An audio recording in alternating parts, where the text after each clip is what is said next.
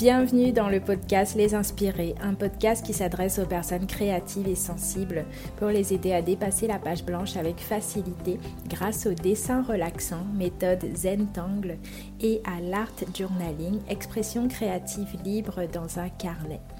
Je m'appelle Gisèle alias Gigi Hook, artiste, coach créative et enseignante certifiée de Zentangle depuis 2017.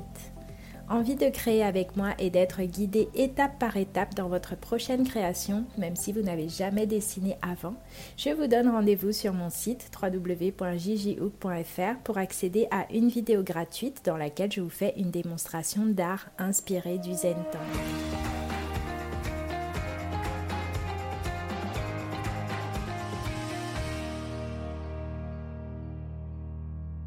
Bonjour David, je suis très contente euh, de t'accueillir euh, dans cet épisode du podcast euh, Les Inspirés. Merci d'avoir accepté mon invitation. Bah, bonjour à toi Gisèle et à tout le monde et merci aussi pour, pour l'invitation. Je suis très content d'être là.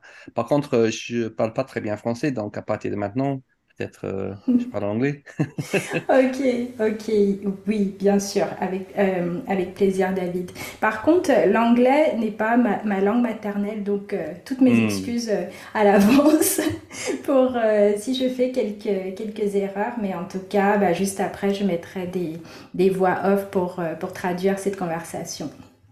Ok. so, thank you, thank you, David. Euh, Merci David. Je suis vraiment heureuse de t'inviter dans ce podcast. J'ai découvert ton travail l'année dernière, l'été dernier en fait, en France, à Saint-Jean-de-Fosse. Tu, tu organisais un atelier, un atelier d'art.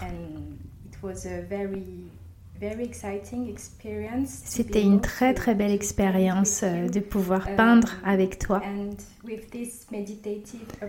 avec cette approche méditative uh, que tu as. C'est aussi la raison pour laquelle euh, j'ai souhaité uh, t'inviter dans ce podcast.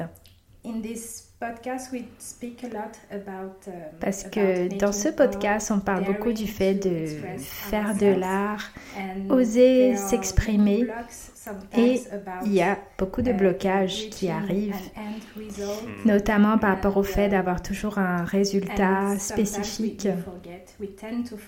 Et en général, on a tendance à oublier de rester um, dans le moment présent.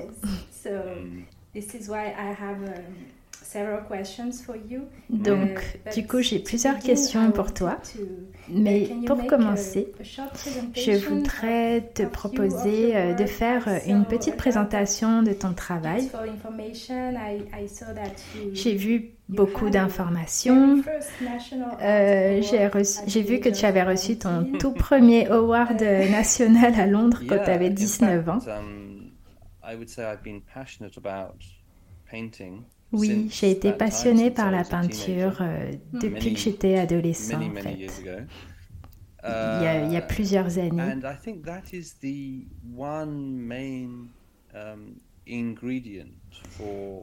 Et je pense que ça, c'est l'un des ingrédients les plus importants pour la peinture. Cette envie de venir passer du temps sur, euh, sur son chevalet. Donc comment on fait en sorte que ça arrive, on crée les conditions pour, euh, pour vraiment venir uh, devant son chevalet? On um, parlera de plus de ça après. Mais ce, ce premier uh, prix que j'avais fait quand j'avais 19 ans, c'était j'ai fait le portrait d'un ami euh, qui est très peintre, qui, qui, est très connu, un peintre um, euh, anglais qui s'appelle Lucian Freud.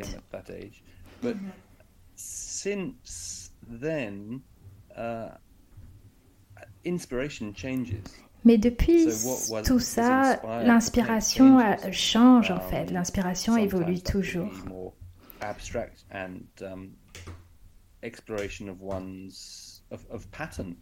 Souvent, c'est plus abstrait. On va explorer des formes, des motifs. Parfois, c'est plus la nature, parfois on peut inspirer par euh, les gens. Donc il y a um, vraiment différentes sources d'inspiration et c'est pas ça le plus important. Le plus important, c'est vraiment de réussir à se connecter avec son inspiration.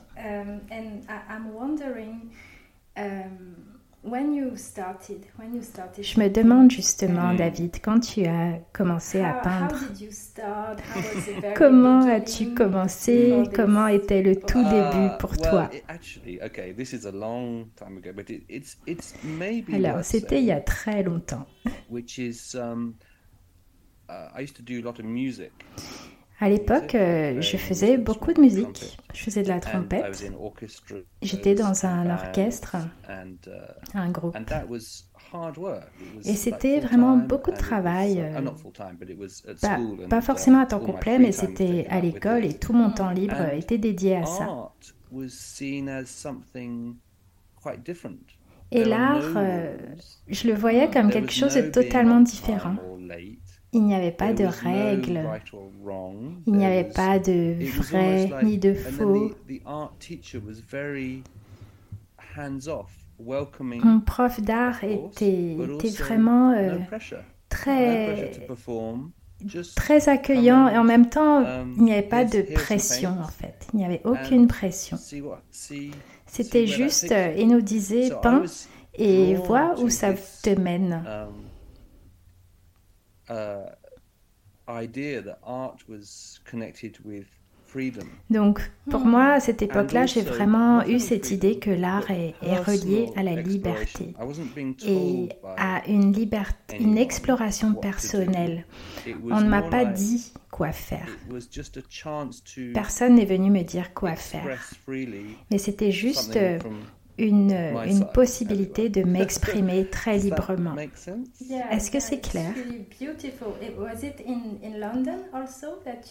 Oui, c'est très beau de t'entendre. Je me demande si c'était à Londres. Oui, um, c'était près de Londres. Um, j'ai fait beaucoup d'art aussi à l'université et um, euh, j'ai enseigné d'ailleurs l'art à, à l'université à Londres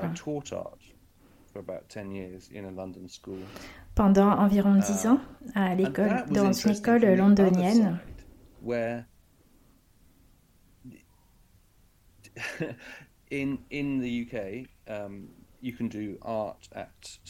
En Angleterre, vous pouvez faire de l'art à l'école. Et il y a aussi des examens. Donc, comment vous notez de l'art? Quels sont les critères?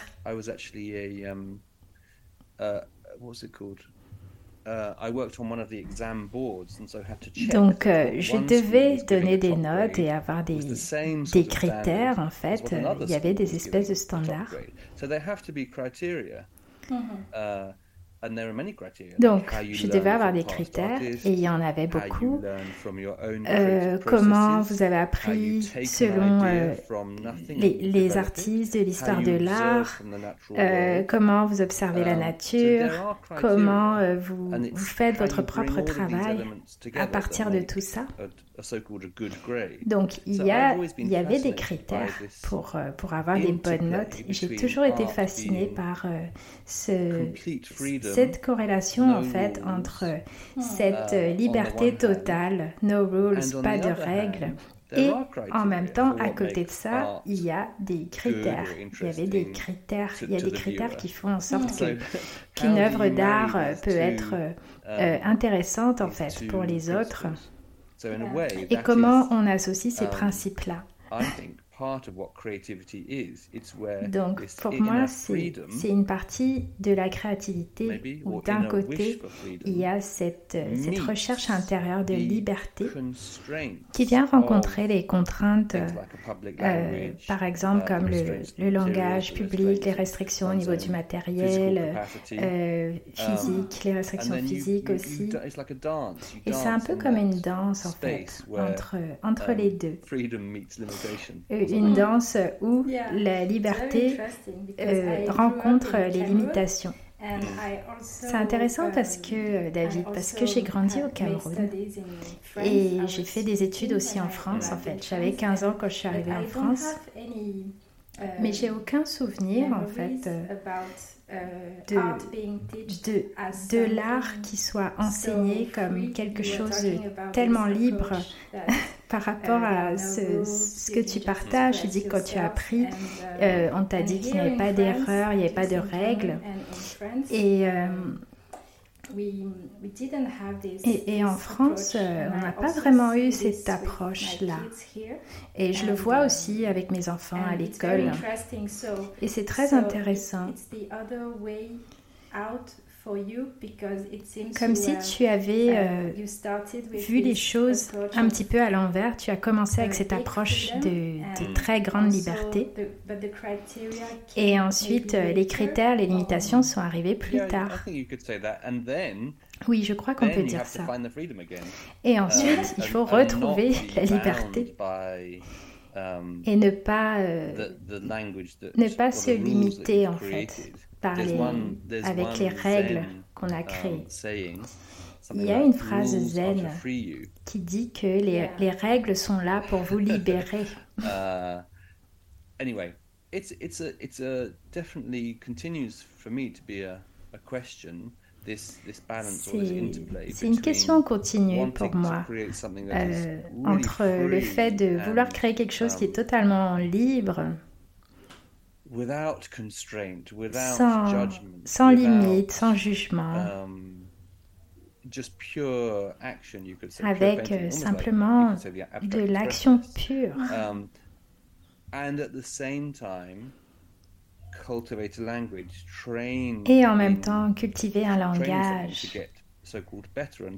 s'entraîner um, à être de, mieux en mieux dans notre pratique, encore et encore, euh, essayer plein de choses différemment.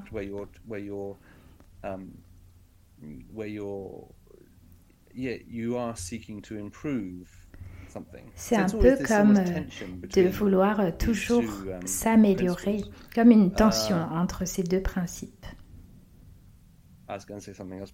J'allais dire autre chose, mais j'ai oublié. Ça reviendra. Yes, I, Dans les notes de cet épisode, je vais mettre un lien vers euh, ton site internet, vers ton, ton exposition actuelle. D'ailleurs, euh, merci, je voudrais partager avec euh, ma communauté ton travail parce que j'étais très heureuse de, participer, de, de voir ta, ton exposition à Montpellier il y a deux semaines avec tes peintures, tes, tes paysages hyper euh, coloré. Um, D'ailleurs, je vois l'une de ces peintures là derrière toi, uh, comme on est sur Zoom. Oui, c'est une série de paysages que, qui, qui a émergé euh, au moment du um, confinement, en fait.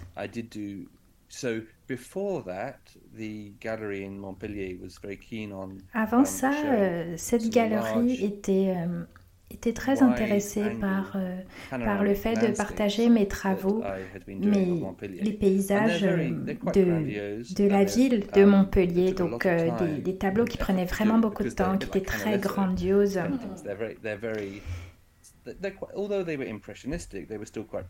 Ils étaient um, bien sûr impressionnistes, mais uh, en même temps très précis. Um, donc euh, donc c'était du, du, gros travail assez challengeant. Anyway, I was very en tout cas, j'étais très contente euh, de cette um, série. Mais pendant le Covid, en fait, j'étais à Londres. Et, euh, et donc, bah, j'étais chez moi et je, je peignais des natures mortes. Um, Inspirées par Magritte. Oui, je les ai vus dans ton atelier. Oui, euh, des, des, fruits en lévitation, en fait, dans l'espace.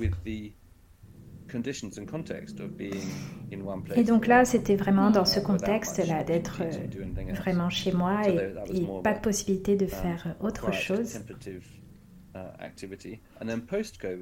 Et ensuite, après le Covid, j'ai eu envie de continuer cette série en France, quand je suis revenue en um, France. Uh, Mais quand je suis revenue dans l'Hérault, euh, pour moi, je me suis rendu compte qu'il fallait juste que j'aille dehors, passer du temps dans la hmm. nature. Donc je suis allée dans des vallées où je me concentrais principalement sur les, les arbres pour cette première série. Et cette, euh, cette série en particulier a de particulier le fait que euh, je montre vraiment les um, arbres et leurs reflets sur l'eau. Uh, et ça a été vraiment une expérience euh, magnifique de voir et de, de, comprendre comment les impressionnistes et les post-impressionnistes ont, fait ce type de travail. Parce que bah, quand tu passes du temps à faire ce type de travail, tu, comment, tu comprends en fait comment les anciens artistes ont travaillé, euh, quelles solutions euh, ils ont trouvées. Par exemple, Monet, comment il peignait l'eau de la façon dont il le faisait. Um, Et donc, euh, dans cette série actuelle, oui, les um, couleurs, les couleurs sont très, très vibrantes. Um, les coups de pinceau sont très prononcés et rythmés, un peu comme Van Gogh. J'ai été inspiré par Van Gogh uh, aussi.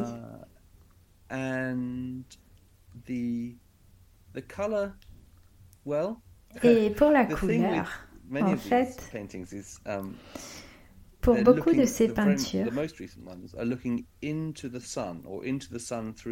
on, voit, on regarde vers le soleil à travers um, les arbres.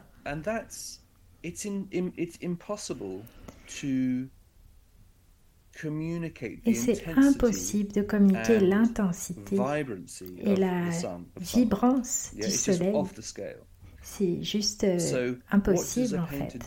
Donc comment, qu'est-ce qu'un peintre fait pour communiquer une telle expérience euh, d'être dans la nature en fin de journée uh, avec ce soleil qui est vraiment très, euh, très fort au-dessus du, du paysage? Comment tu communiques ça? Cette intensité et qui est en même temps euh, une expérience très pleine d'harmonie en fait, d'être comme ça dans la nature. Et la réponse, euh, justement, vient um, aussi euh, dans la couleur, le fait d'expérimenter de trouver des, des, associations de couleurs très, très exaltantes et joyeuses, et aussi des coups de pinceau um, très très fluide et rythmé. Et euh, voilà, je, voudrais dire que cette série de peintures vient de là et euh, bien sûr a été inspirée par les grands maîtres. Oui, et c'est mon autre uh, question pour toi, David. On a parlé de liberté mm-hmm. dans l'art abstrait. Et comment Insuffles-tu cette liberté euh, quand tu peins euh, ces paysages, ces paysages urbains et aussi les, les, paysages de, de, nature comme tu le fais j'ai vu tes très grandes toiles de, de la ville de Montpellier. Comment, comment mets-tu toute toute cette comment mets-tu de la liberté dans ce type de travail En fait, pour la série de Montpellier, il y avait moins de um, liberté d'un point de vue de la peinture, parce qu'il y avait vraiment beaucoup plus de contenu. C'était la um, ville. Il y avait plusieurs, il y avait beaucoup uh, de, de fenêtres beaucoup de règles, de perspectives, ce qui est quand même assez difficile à faire. Um, quand il y a moins de choses, par exemple dans la nature, quand il n'y a que des arbres, on peut être beaucoup plus flexible parce que on n'est um, pas, obligatoire que les arbres soient hyper ressemblants. C'est ok pour la personne qui regarde. Donc euh, on peut mettre plus, on peut plus se concentrer sur la fluidité, sur ce qu'on ressent, sur euh, le geste libre de la main.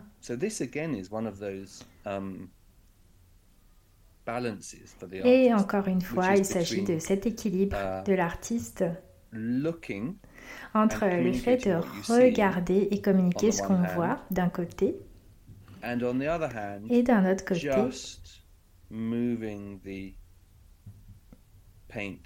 juste faire bouger euh, la peinture sur notre, euh, sur notre toile et pas essayer de représenter quoi que ce soit. Um, Donc l'une des méthodes qui a été développée et que je continue à développer d'ailleurs, c'est de voir si on peut combiner le fait de regarder le, monde devant nous, la nature devant nous, et en même temps peindre de façon très libre. Donc, tu te souviens lors d'un des, um, des exercices qu'on a fait ensemble dans l'atelier. C'est ce que j'appelle souvent le blind painting. C'est pas vraiment ça, mais en fait, tu peins, pendant que tu peins, tu passes 100% du uh, temps à regarder ce que tu uh, peins. Par exemple, si tu peins un um, arbre, tu passes 100% du temps à regarder ton arbre. Et en même temps, tu dessines ton arbre um, ou tu le peins sur un papier. Mais je ne regarde pas du tout mon papier. Donc 0% du temps à regarder ton papier et 100% du temps à regarder l'arbre que tu peins. Donc quand tu dessines ou tu peins, avec ton pinceau. À chaque fois que tu regardes, tu vois une branche aller dans une direction en particulier, tu fais un mouvement correspondant avec ta main. Donc il y a une coordination entre ton regard et ta main. Est-ce que c'est trop technique? Non, c'est très intéressant, David. Merci. Continue, s'il te plaît.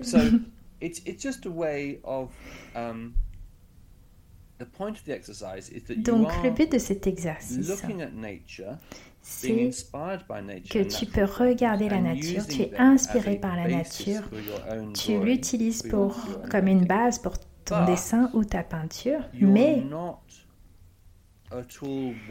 tu n'es pas du tout intéressé, tu n'es pas du tout attaché par, le, par ta peinture, tu ne la regardes même pas, tu regardes même pas ton papier. Donc il n'y a que très très peu d'attente sur ce à quoi ta peinture va ressembler. Il n'y a pas d'attente, il n'y a pas de fait d'essayer de faire en sorte que ça ressemble à quoi que ce soit, mais tu es inspiré par la nature. parce que tu regardes à 100% ta nature, la nature, mais tu laisses ta main faire les mouvements correspondants.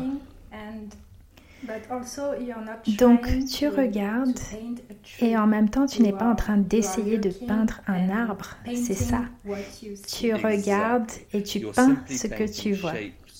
Oui, exactement. Tu es uniquement en train de peindre des formes et des lignes. et tu n'es pas en train de penser, de te dire ça c'est un arbre, donc je vais peindre un um, arbre. Et un autre exemple de um, ça, une autre technique pour faire ça, donc ne pas essayer de dessiner un visage um, ou une chaise ou, un arbre. C'est le fait de regarder et de juste, juste dessiner les, les points vides en fait. Donc au lieu de dessiner euh, un arbre, tu vas dessiner l'arbre, euh, tu, tu, vas dessiner le ciel entre les branches de l'arbre par exemple. Donc tu te focalises sur l'espace, les espaces négatifs et pas sur l'objet. Um, uh,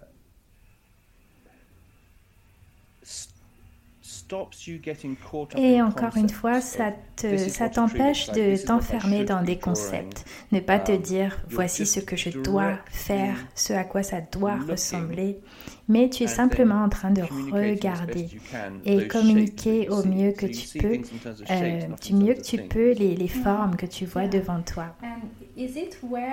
Euh, D'accord.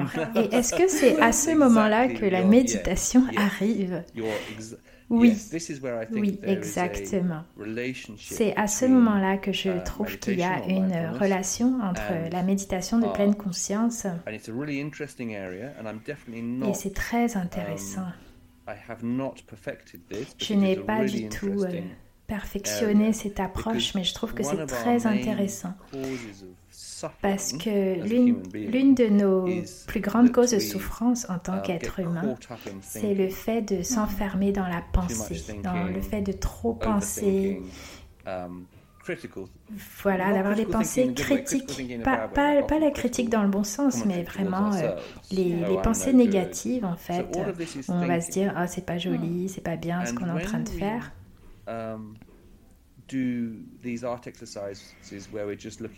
Et quand on fait cet exercice où on regarde juste les formes et, et qu'on dessine uniquement ce qu'on voit, on est en train de um, justement faire euh, court-circuiter uh, en fait euh, les pensées.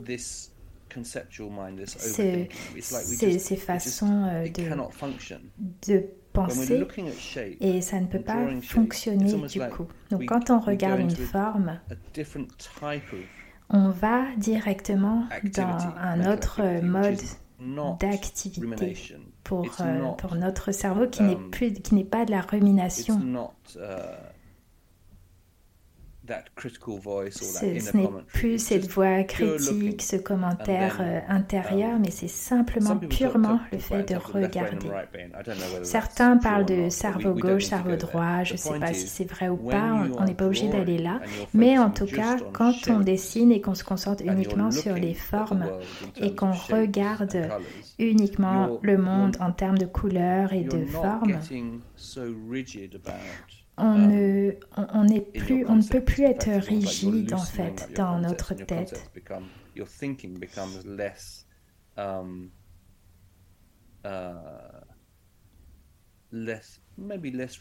Notre pensée devient euh, moins rigide. Et je pense que c'est ça l'intérêt de la méditation. Mais oh, en même temps, tu ne peux pas être Um, très critique par rapport à ton œuvre d'art, euh, à se dire je n'ai pas été suffisamment conceptuel par rapport à, à cette œuvre d'art. Mais ça, c'est encore autre chose. Donc, qu'est-ce qu'on fait après ça?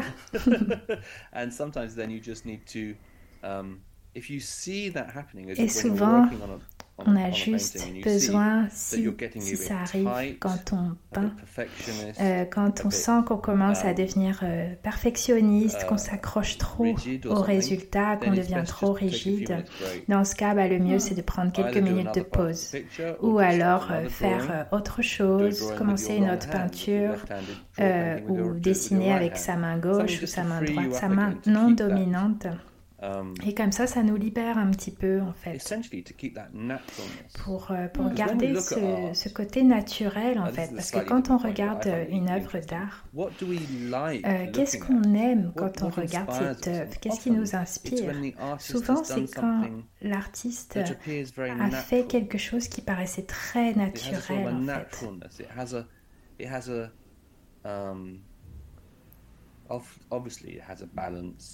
Quand il y a un équilibre, une um, sorte peut-être d'harmonie, mais en tout cas um, euh, quelque chose de, de direct, de naturel. Quand on pense trop, qu'on prévoit trop, on perd cet aspect-là.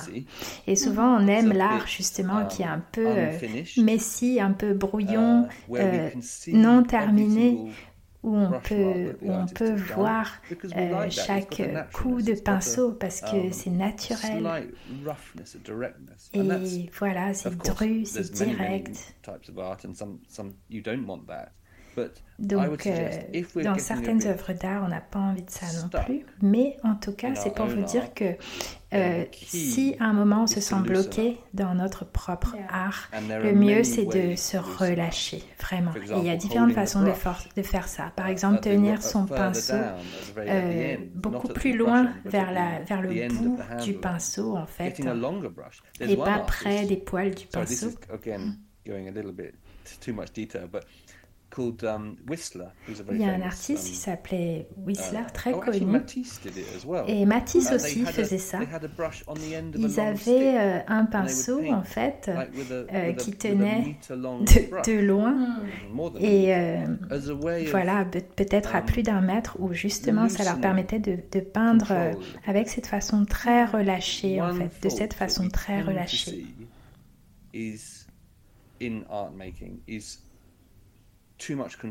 Souvent, voilà, ce qu'on voit beaucoup dans l'art, c'est le fait d'être beaucoup dans le contrôle. Et partout où on peut relâcher tout ça, ça, ça peut vraiment aider. Hmm. Oui, relâcher le contrôle. Mais pas trop. Encore une fois, c'est un équilibre.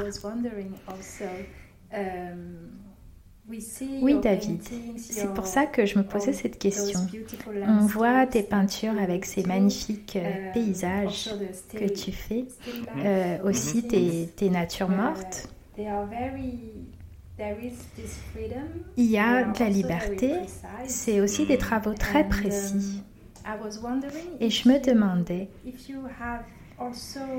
si tu as aussi fait des travaux euh, abstraits, des toiles abstraites par exemple, est-ce que ça t'intéresse? Est-ce que c'est des choses que tu, que tu fais aussi? uh, oui, j'ai fait euh, toute, une, toute une série de toiles justement pour l'UNESCO, pour une exposition. en 2011. C'était l'anniversaire justement. um, de la, la relation de l'homme avec un grand H, avec la nature. Um, C'était le thème en fait de cette, de cette expo. Et pour ça, j'avais travaillé euh, sur le fait de développer une technique abstraite, donc je n'utilisais pas du tout de um, pinceau. En fait, je mélangeais des, des peintures à l'huile et, euh, sur des grandes feuilles de papier. Et, euh, je versais en fait euh, l'huile. C'est beaucoup de peinture à huile. et je, je, faisais passer en fait des cartes sur la peinture. C'est un peu comme un mouvement de tai chi. Et donc voir ce qui se passait en fait sur le papier de l'autre côté de l'image voir ce qui s'imprimait. Et là, l'idée, c'était vraiment de recréer des processus naturels. Par exemple, comment la peinture liquide s'accroche ou ne s'accroche um, pas à, à, la carte, par exemple. Donc pour moi, l'art abstrait, uh, en fait, dans l'art abstrait, il, s'agit de deux choses. Donc la première chose, c'est trouver son propre processus, euh, trouver ses propres techniques. et aussi, souvent, c'est jouer avec les accidents. Euh, voilà, on joue les, les, artistes surréalistes, ils jouaient avec les accidents. Par, exemple, Miro, c'est comme de créer les conditions pour qu'un bel accident arrive. Très joli. Donc, euh, c'est une technique de surréalisme automatique. Donc, c'est un peu comme dans le zen. L'artiste est là, mais il hmm. essaye de sortir, de s'écarter du chemin pour hmm. euh, laisser l'œuvre d'art s'exprimer. L'artiste est totalement là. Il fait en sorte que ça arrive, mais en même temps, il s'écarte du chemin pour, euh, pour laisser les choses se faire. Donc, tu utilises des processus naturels. Donc ça, c'est un aspect um, de l'art abstrait. Et c'est ce que j'essayais de faire aussi dans, dans cette série euh, d'œuvres pour l'UNESCO. Um, Et l'autre aspect de l'art abstrait, c'est quand on essaye de communiquer quelque chose qui n'est pas visible dans le monde physique. Ça peut être une idée, um, l'expression de quelque chose de plus intérieur, des émotions par exemple, exactement. Quand j'enseignais euh, l'art à Londres, euh, je sais que les, les élèves de 11-12 um, ans adoraient ce type de projet où je leur proposais euh, d'avoir différentes émotions, états d'esprit comme la joie, le calme, la jalousie, la colère, la gentillesse. uh, et voir ce qu'ils pouvaient créer à partir de ça des, images abstraites, les formes qu'ils pouvaient créer pour communiquer quelque chose concernant ces, um, états d'esprit-là, ces émotions. Donc c'est vraiment quelque chose de, um, joli, de beau à faire.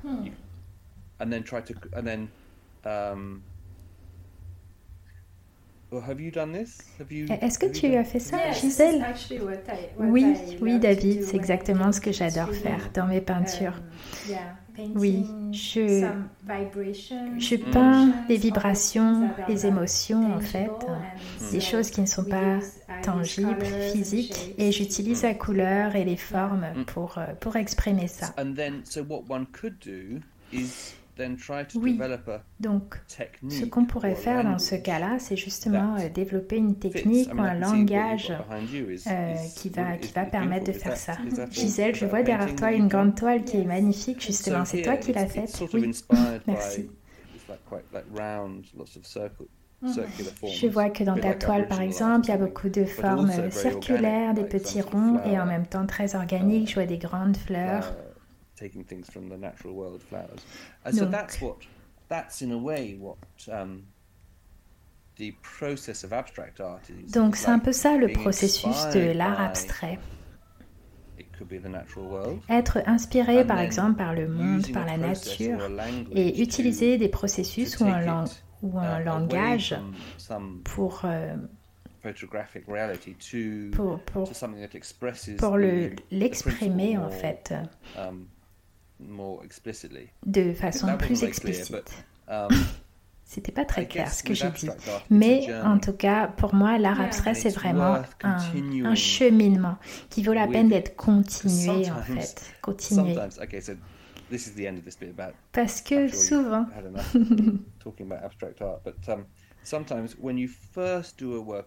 Quand tu commences, quand tu démarres une œuvre d'art, quelque chose de nouveau. Après le, le début, les premières heures par exemple, tu te dis Ah, c'est super, je vais laisser tel mm-hmm. quel. Ou, ou même après les premières dix minutes. Mais en tout cas, après la première session. Et souvent, c'est bien de laisser tel quel, de dire Ok, c'est fini, c'est un très beau moment, cette œuvre est terminée. Mais parfois, c'est bien de pouvoir se dire, ok, c'est bien, j'ai pas envie de le gâcher, mais je vais le faire. Mais je vais continuer à travailler dessus, amener ça plus loin. Et là, tu travailles encore plus dessus et, et après, ça devient pire. Et tu t'énerves. oui, c'est ça, David. Je vais te demander quel est ton conseil quand ça arrive. Um, Donc oui, ça devient pire, tu deviens énervé, tu as envie de le jeter. Ne le jette pas, garde-le, continue à travailler dessus, arrête-toi et reviens sur cette œuvre le lendemain ou, ou une autre fois et fais une autre session. En fait, c'est vraiment un processus. Um, où ce que tu fais est basé sur ce que tu as fait avant. mais tu, n'aurais pas pu l'imaginer euh, à l'avance. Hmm. Tu n'aurais pas pu l'imaginer, t'imaginer faire ça hier, par exemple. Picasso disait ça en fait, que ça ne sert à rien de faire une peinture dont on connaît la fin. C'est pas exactement les mots qu'il a employés, mais c'est ça l'idée. Tu arrives seulement à la fin en, passant par toutes ces étapes-là, justement. Et tu continues. Et à un um, moment donné, tu fais quelque chose de nouveau. Il y a différentes couches. Et dans la version finale, tu ne vois même plus ce que tu avais fait le premier jour. Mais tu n'aurais pas pu arriver à cette fin, arriver à ces résultats-là si tu n'étais pas passé par ces étapes. Est-ce que c'est clair? Uh, Oui. Oui, totalement David. Justement, c'est ça ma dernière question pour toi.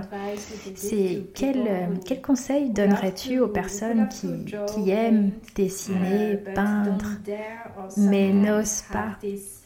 This block you start something and then you you have this inner voice critical voice tu commences quelque chose mais après tu as cette voix intérieure qui te dit non c'est pas beau. all that you said I think is really et je trouve que tout ce que tu as partagé est, a vraiment beaucoup de valeur pour, um, euh, pour les gens qui écoutent cet épisode parce que comme tu dis, c'est un chemin, un cheminement.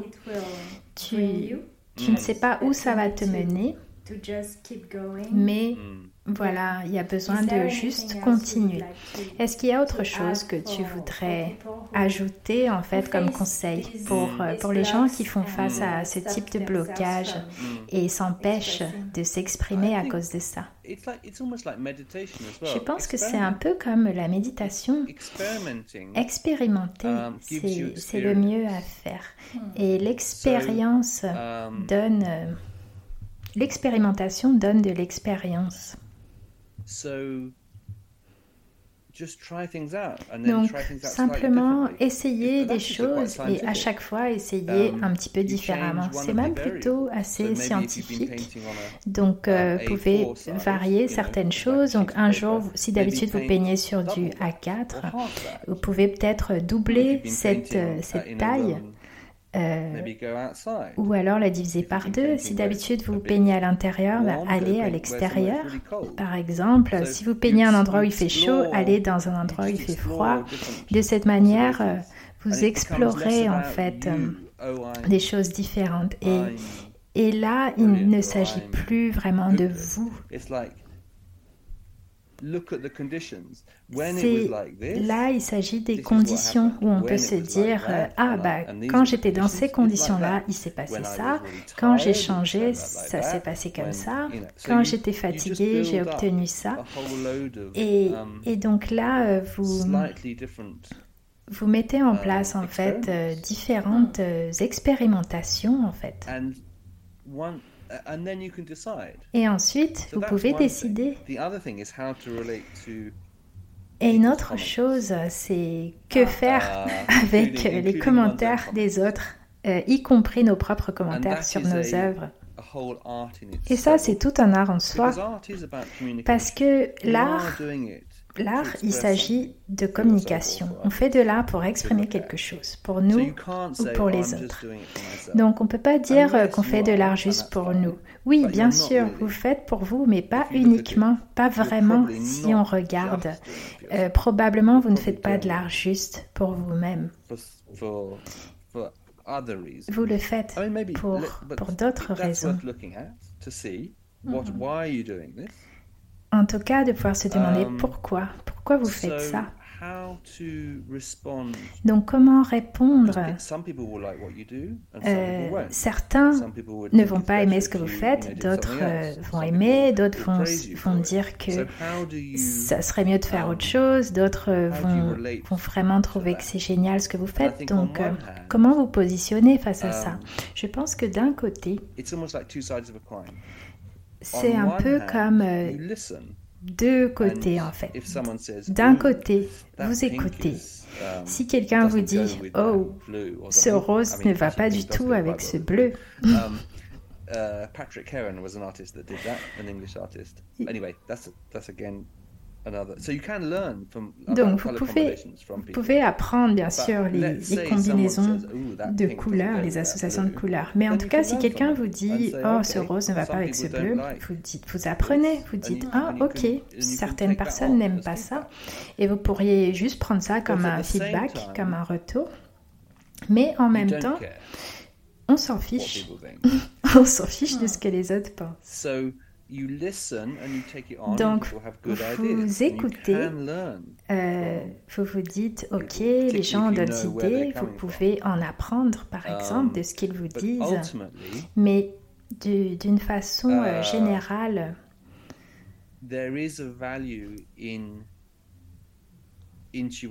Finalement, il y a vraiment de la valeur dans l'intuition. Et je pense souvent que les artistes euh, se, connectent à leur intuition. Donc avec l'intuition, vous savez quelque chose, mais vous ne savez pas exactement pourquoi vous le savez, et ce n'est pas logique. Donc encore une fois, il y a cet équilibre entre l'intuition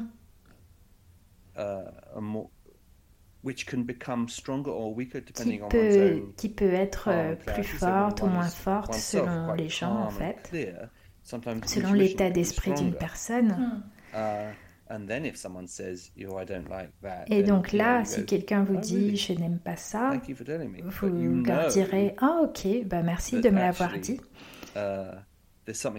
Mais vous saurez au fond de vous qu'il y avait quelque chose de, de plus fort et um, votre intuition dit quelque chose de plus fort. Donc encore une fois, c'est une danse. Et malheureusement, il n'y a, jamais euh, une seule, une bonne réponse.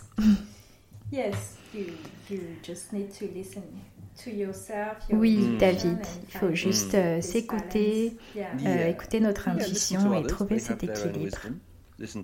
Oui, voilà. Les gens ont leur euh, sagesse, vous avez la vôtre aussi. Et n'écoutez pas euh, les autres si besoin, n'écoutez pas vous-même si besoin aussi. Et c'est important de se demander qui parle. Parce que quand vous dites quelque chose à vous-même, qui est ce vous? Qui est ce moi-là qui est en train de dire ça? Et là, il vous faut vraiment du, du discernement. Quelle partie de moi est vraiment en train de parler là? Est-ce que c'est ma partie critique? ou est-ce que c'est une intuition sage qui est en train de parler? Et les deux coexistent en vous. Oui, et peut-être que c'est là que la méditation peut aider justement. Oui, peut aider à avoir ce discernement et savoir qui est en train de parler. Et parler n'est pas le bon mot, mais en tout cas, euh, d'où est-ce que ça vient? C'est tellement intéressant, David. Merci beaucoup pour tout ça, euh, d'avoir partagé tout ça avec, avec nous dans ce podcast, dans cet épisode. Merci. Merci, David. Et avant de terminer, je voudrais te demander euh, où on peut trouver ton travail. Je vais mettre le lien vers ton site internet vers euh, l'exposition qu'il y a en ce moment à Montpellier. Est-ce qu'il y a euh, autre chose que tu veux partager avec nous? Oui, je pense que c'est les deux, les deux informations principales. Il y a aussi mon atelier qui est à Saint-Jean-de-Fosse. Euh, au, au, niveau de l'Hérault. Donc, toute personne qui veut venir à l'un de ces ateliers est la bienvenue. Vous pouvez m'envoyer un message sur mon site, via mon site. Oui, j'y étais cet été, c'était génial. Et plus important um, que tout ça, je pense que vraiment, euh, c'est important que chacun um, vraiment expérimente son propre travail et, et s'assure de passer, de donner la priorité à passer du temps à faire ça. Donc oui, bien sûr, c'est cool d'aller visiter euh, les ateliers um, d'autres artistes, mais quand même, c'est important de prendre, vous pouvez prendre par exemple 45 minutes dans une journée, vous asseoir euh, dans un endroit inhabituel et juste commencer quelque chose. Oui, juste commencer quelque chose. Euh, oui, merci Gisèle, c'était génial de parler avec toi. Je te souhaite une, très belle journée. On se voit euh, je vais faire les ateliers. De toute façon, je vais faire les ateliers euh, bientôt à Saint-Jean-de-Fosse euh, à partir de mai, donc dans quelques semaines. Ah, c'est bientôt là, super. Ok, donc on se voit bientôt alors. Merci David. Merci beaucoup. Au revoir. Au revoir.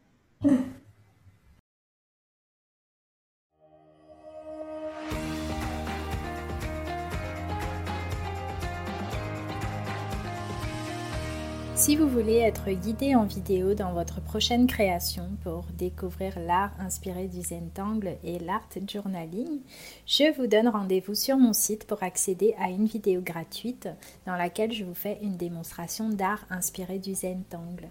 C'est facile à suivre, c'est accessible à tous. Il vous faut simplement un feutre noir, un carré de papier et un peu de couleur. Rendez-vous donc sur le lien qui est en description de cet épisode ou sur mon site www.jjhook.fr pour pouvoir accéder gratuitement à cette vidéo qui dure environ 20 minutes et qui va vous permettre de démarrer. À très bientôt pour le prochain épisode.